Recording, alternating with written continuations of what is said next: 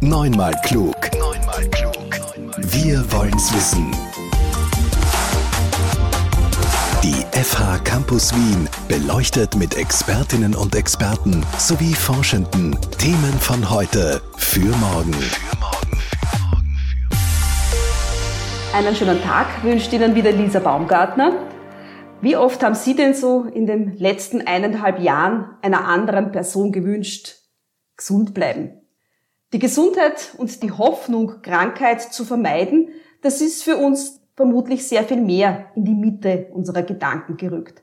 Aber schon vor der Pandemie war im Gesundheitsbereich ein Paradigmenwechsel zu bemerken. Prävention und Gesundheitserhalt werden immer wichtiger. Es geht jetzt nicht nur mehr um Krankheit und um deren Bekämpfung. Mein Gast heute ist Gerhard Hubmann. Sie sind Allgemeinmediziner, Vizepräsident der GAMET, der Wiener Internationalen Akademie für Ganzheitsmedizin, und sie leiten den Masterlehrgang Ganzheitliche Therapie und Salutogenese an unserer FH.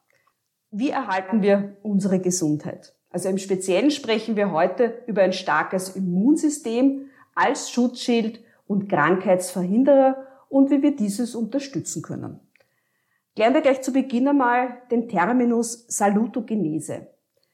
Also ich verstehe so, Salutogenese geht davon aus, dass Gesundheit ein Prozess ist und nicht ein Zustand.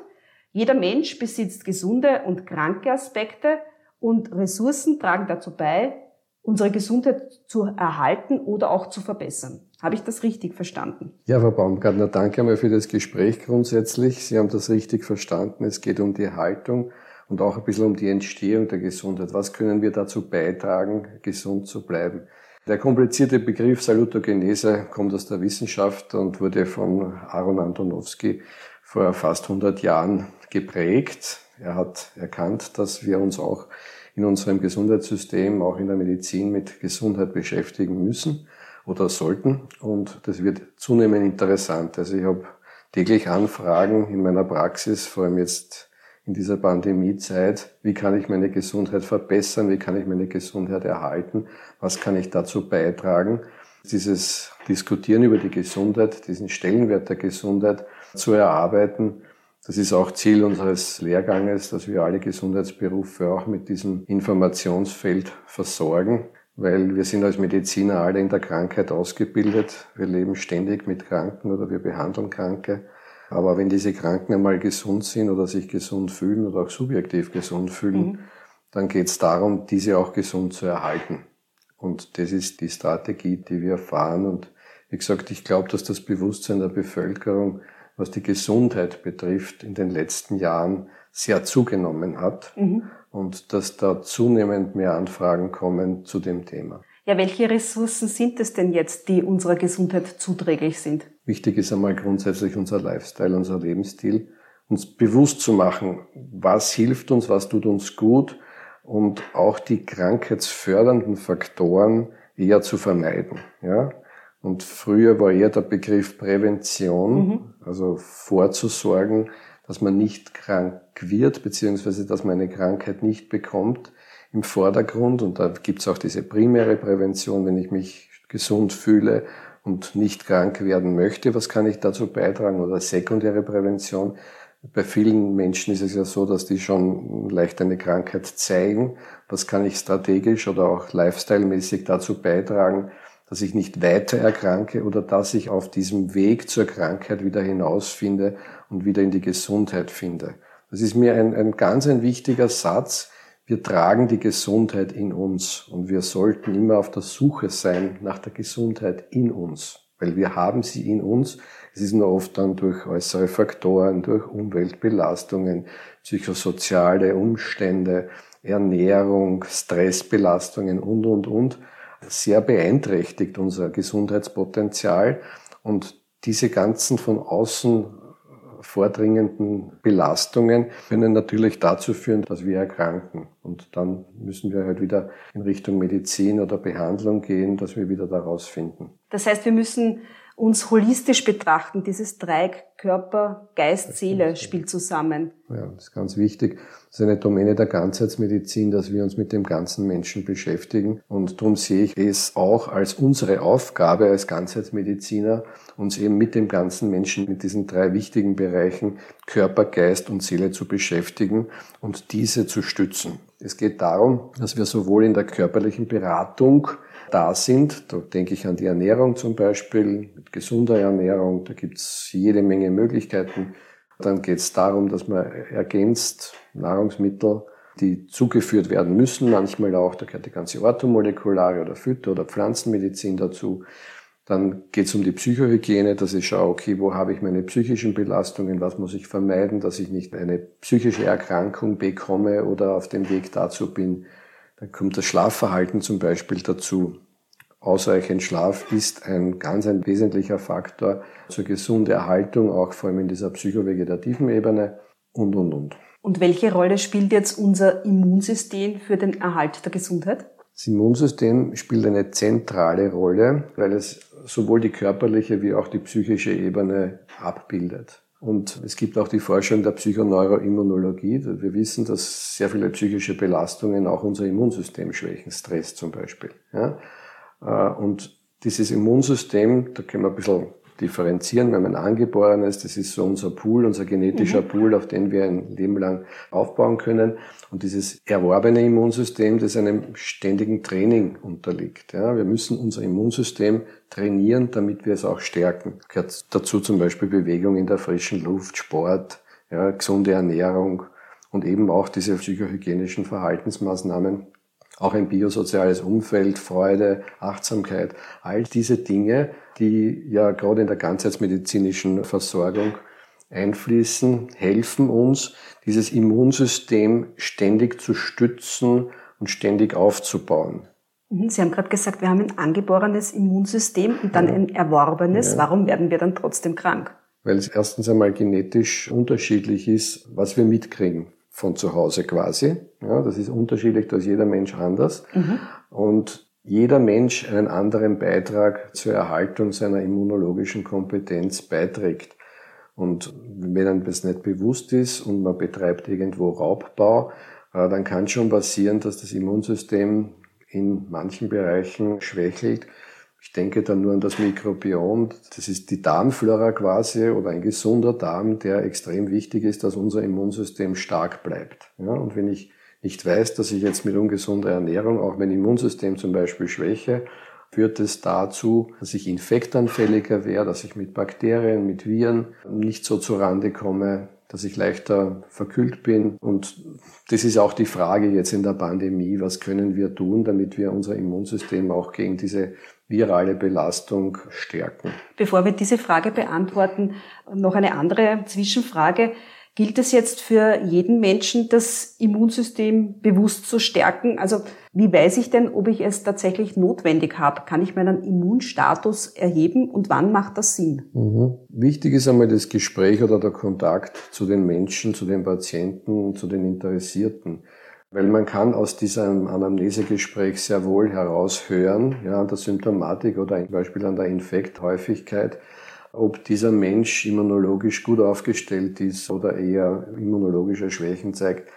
Und wenn das der Fall ist, dann äh, arbeite ich schon mit einer Immunstatuserhebung. Dann kann man die komplette Laboruntersuchung oder andere äh, diagnostische Maßnahmen heranziehen, um zu schauen, wo schwächelt es im Immunsystem. Das kann man heutzutage sehr gut erfahren und auch beeinflussen. Ja, weil es ist ein Unterschied, ob ich jetzt eine bakterielle Immunschwäche habe oder eine virale mhm. Immunschwäche oder eine Gesamtimmunschwäche. Und da kann man gezielt einwirken durch phytotherapeutische, orthomolekulare, Lifestyle und so weiter, diese Maßnahmen, um das Immunsystem auch gezielt gegen Bakterien oder zum Beispiel auch gegen Viren zu stärken. Phytotherapeutisch, was ist darunter zu verstehen? Phytotherapeutisch heißt mit Pflanzen. Es gibt sehr viele Pflanzen, die Immunkompetenz zeigen, die das Immunsystem stärken, ja, oder das Immunsystem auch modulieren. Gibt es sehr gute Arbeiten drüber, also das wird auch bei uns unterrichtet und da arbeite ich auch mit sehr vielen Phytotherapeuten, Pflanzen, Heilkräuter, Tees und so weiter, Therapeuten zusammen. Also ein starkes Immunsystem schützt uns vor Infekten. Wie ist das jetzt im Zusammenhang mit Covid-19 zu sehen? Covid-19 ist ein Infekt, eine virale Infektion mit pathogenen Viren, die sich in einer Pandemie unkontrolliert und, und sehr schnell ausbreiten und großen Teil der Bevölkerung befallen können. Wenn es soweit ist, werden wir uns einer Infektion nicht erwehren. Wenn uns dieses Virus infiziert, kann es zu einer Erkrankung kommen.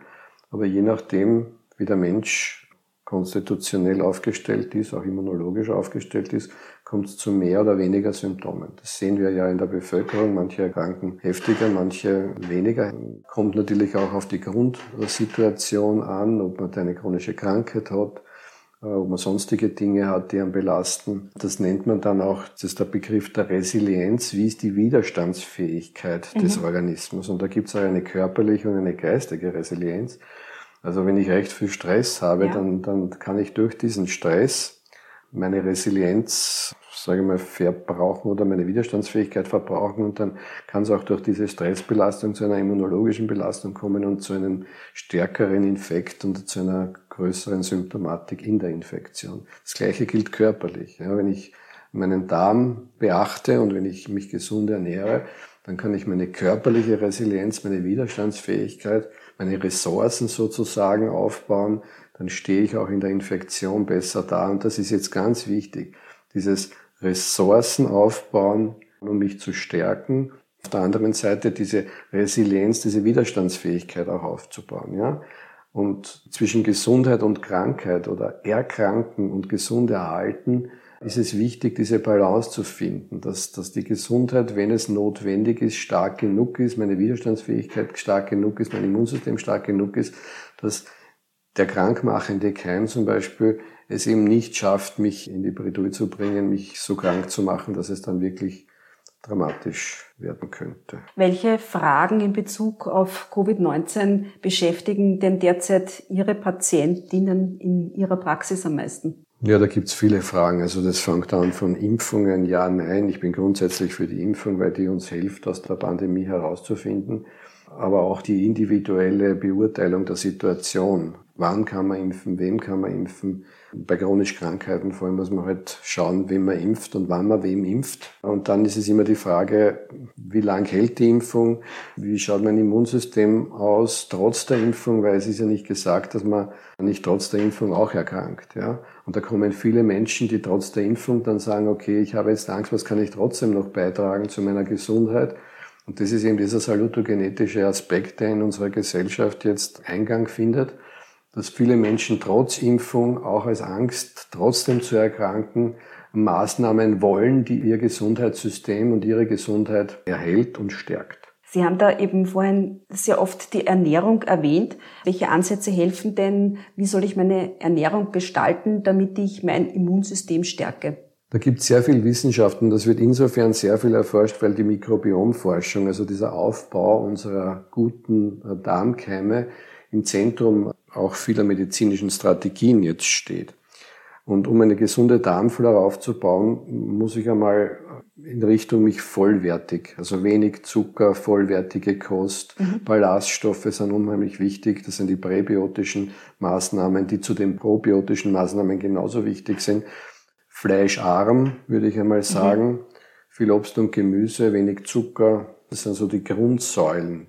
Und wenn wir unserem Planeten Gutes tun wollen, das nennt man sogar Planetary Health Diet, das ist ein ganz interessanter Begriff, dann helfe ich ihm, wenn ich wenig Fleisch esse und äh, wenn ich vollwertig esse und wenn ich nicht veränderte Nahrungsmittel zu mir nehme, chemisch veränderte oder aufbereitete Nahrungsmittel zu mir nehme. Also das sind alles Faktoren, die helfen nicht nur uns, sondern die helfen eigentlich auch unserer Umwelt. Und wenn man schon von Salutogenese spricht und, und gesunde Haltung, da ist natürlich der Umweltfaktor ein ganz ein wesentlicher. Wir mhm. als Ganzheitsmediziner sind teilweise schon Umweltmediziner, weil wir die Belastungen, die durch die Umwelt entstehen, auch in unseren ganzheitsmedizinischen Strategien bereits versuchen einzubauen und zu korrigieren und zu verhindern. Wenn wir über Ernährung sprechen, dann fallen ja recht schnell diverse Vitamine und Spurenelemente. Was ist denn tatsächlich wichtig für uns? Also mit einer ausgewogenen Ernährung haben wir in unseren Breiten wenig Mangelzustände, außer man hat irgendeine chronische Krankheit. Also wir brauchen ja nicht übertreiben mit Nahrungsergänzungsmitteln. Ich bestimme das normalerweise im Labor, was fehlt, wird zugesetzt. Wichtig ist zum Beispiel Vitamin D fürs Immunsystem. Mhm. Wichtig ist auch von den Spurenelementen Zink, Selen. Das wird aber bestimmt und das wird gegeben, wenn man es braucht. Und jetzt unkontrolliert irgendwelche großen Nahrungsergänzungsmittel hineinzustopfen, äh, wo die Hälfte dann wieder nicht verwendet wird oder ausgeschieden wird oder vielleicht Interaktionen mit anderen äh, Therapien hat, da bin ich eigentlich dagegen. Also gezielte Zufuhr von Nahrungsergänzungsmitteln, von Mineralstoffen, Spurenelementen und Vitaminen. Zentrale äh, Spurenelemente, habe ich schon gesagt, das ist Zink und zentrales Vitamin ist natürlich Vitamin C auch und Vitamin D. Wo ist Zink drinnen, wenn ich jetzt in der Ernährung darauf achten möchte? Mhm. Vollkorn, in grünen Gemüsen, teilweise auch im Fleisch. Also Vitamin C, glaube ich, das wissen Vitamin wir alle. Vitamin C wissen wir. Und da haben wir eigentlich keine Mangelzustände. Nur auch wenn wir genug Vitamin C haben, hilft uns das Vitamin C als Therapie, Hochdosis Vitamin C, in der Stärkung unserer Immunkompetenz. Also das ist nicht nur substituiert, also mhm. das zu geben, was der Mensch braucht, sondern auch therapeutisch interessant, Vitamin C. Darum helfen wir diese Vitamin C-Infusionen zur Stärkung des Immunsystems sehr gut. Vitamin D, das sagt man ja, das ist das Sonnenvitamin. Das bekomme mhm. ich, wenn ich in der Sonne bin. Kann ich es mhm. durch die Ernährung auch zu mir mhm. nehmen? Ja, das sind äh, Milchprodukte und Fisch und Meeresfrüchte und Vitamin D. Da muss man halt wieder aufpassen, welche. Und Sonnenlicht ist natürlich gut, nur durch Umweltbelastung wird auch das Sonnenlicht dünkler und weniger UV. Aber man weiß, dass UVA und UVB-Strahlen einen, einen Top-Einfluss auf unsere Immunzellen haben, auf unsere Lymphozyten. Sie haben vorhin schon einen anderen therapeutischen Ansatz auch genannt, nämlich selber aktiv werden, im wahrsten Sinne des Wortes, also viel Bewegung und Sport machen. Warum hilft uns das so gut, damit wir eben krankheitsresistenter werden? Die Bewegung bewirkt einfach, dass unsere Sauerstoffsättigung und unser, unser ganzer Sauerstoffumsatz und auch unsere Verbrennungsvorgänge im Körper besser werden. Ja, also wir verbrennen besser, wir verstoffwechseln besser, der ganze Stoffwechsel wird angeregt. Wir haben mehr Sauerstoff im Gewebe, was ganz, ganz wichtig ist, auch für unser Immunsystem. Und interessant ist, dass Waldspaziergänge ganz besonders gut sind, weil man draufgekommen ist, dass es sowas wie einen Waldheilungseffekt gibt. Und das wurde auch beforscht, auch schon lange, auch in Japan. Das nennt man Biophilia-Effekt. Und dieser Effekt äh, bedeutet, dass auch diese Pflanzenaromastoffe, Phenole sind das Spezielle, einen Einfluss auf unser Immunsystem haben. Also wir haben nicht nur diese tolle Sauerstoffwirkung, natürlich haben wir im Wald jede Menge Sauerstoff, Hochdosis, wie auch diese Pflanzeninhaltsstoffe, die nachweislich unsere Killerzellen, die wir brauchen im Immunsystem, äh, aktivieren. Sie haben auch einen weiteren Ansatz schon erwähnt, nämlich ganz das Gegenteil von Sport und Bewegung, Ausruhen und Schlafen. Ein mhm. gesunder Schlaf. Was ist darunter zu verstehen? Gesunder Schlaf bedeutet, dass wir auch in unsere Tiefschlafphasen kommen. Das kann man auch wieder messen, das wird auch beforscht. Diese REM-Phasen, also das sind die Phasen auch, wo man träumt. Und ausreichender Schlaf bedeutet, je nach Mensch, ähm, so zwischen sechs und acht Stunden in einer gewissen Regelmäßigkeit und gerade das Schlafverhalten ist was, äh, das wichtig ist für uns, unsere Energiereserven wieder aufzubauen und zu unserer innere Harmonie zu finden. Dann sind wir leistungsfähiger untertags. Und Schlaf wird jetzt im Moment sehr beforscht. Also wir haben da etliche Vortragende im Master, die über diesen Schlaf und Chronobiologie, diesen Biorhythmus beforschen wo man draufgekommen ist, das ist einfach wichtig, weil der Mensch ist ein Organismus, der sehr auf diesen chronobiologischen Zyklus angewiesen ist. Jetzt ist ja so, dass viele von uns gar nicht zum gesunden Schlaf, zu diesen Tiefschlafphasen leicht kommen, weil Schlafstörungen, mhm. kann ich mir vorstellen, haben auch recht viele Menschen. Haben Sie da einen Hinweis für uns? Mhm. Das ist meistens in unserer Zeit dieses Stressphänomen, diese Dysbalance im vegetativen Nervensystem zwischen Sympathikus und Parasympathikus, Chinesen haben Yin-Yang dazu gesagt. Und da gibt es natürlich viele Maßnahmen, auch im ganzheitsmedizinischen Bereich, an Entspannungstechniken. Ich denke nur an Yoga, Qigong, mhm. autogenes Training. Jetzt wird sehr viel in Richtung Achtsamkeit investiert. Achtsamkeit ist zum Beispiel Achtsamkeitstraining, ist genau sowas, wo man über Entspannungstechniken, Beeinflussung des Körpers wieder in diesen Schlafmodus findet. Ja, und äh, es geht meistens mit mit Lifestyle-Maßnahmen oder entspannenden Therapien, mit Hilfe auch ganzheitsmedizinischer Maßnahmen wie eben wieder Pflanzentherapie, Kräuter, Lavendel am Abend. Und ähm, dann läuft's mit dem Schlaf. Dann läuft's nicht gleich, aber man muss, um Gesundheit wieder aufzubauen, bedarf es immer einiger Zeit. Und das ist ein Prozess. Also man darf nicht glauben, dass man mit Regulationsmaßnahmen und äh, die Ganzheitsmedizin versucht, eben diese Selbstregulation wieder in Gang zu setzen, auch was das Schlafmuster betrifft, dass das von heute auf morgen geht. Das spielt sicher nicht. Eine Frage zu Covid-19 brennt mir noch auf der Zunge. Und zwar habe ich da vor kurzem eine Headline in einem Fachmagazin gelesen. Und zwar starke Immunität schützt Kinder bald auch Erwachsene, war die Frage.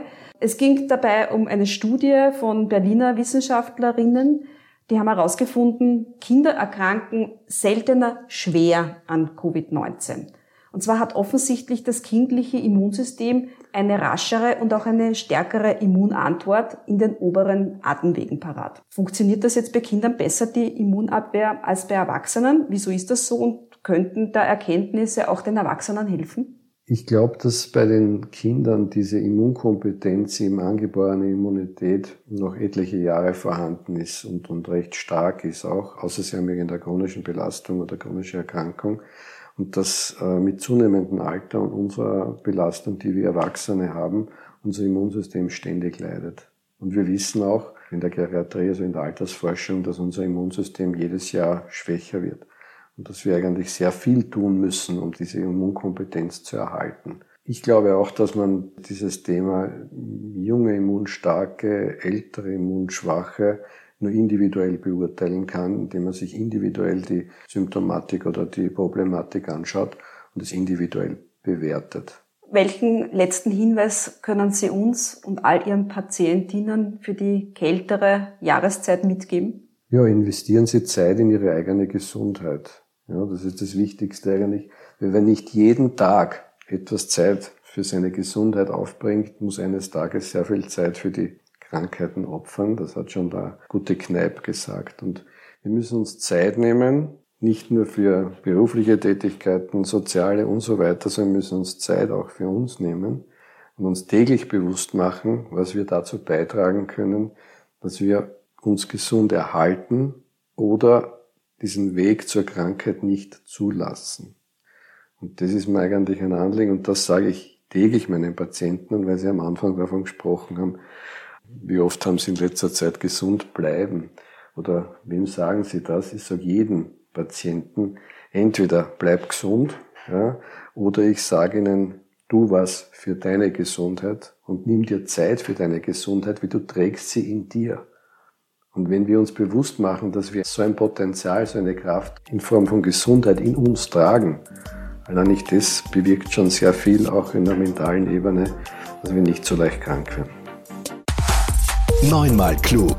Der Podcast der FH Campus Wien über Wissenschaft und Wissen für die Zukunft. Für die Zukunft.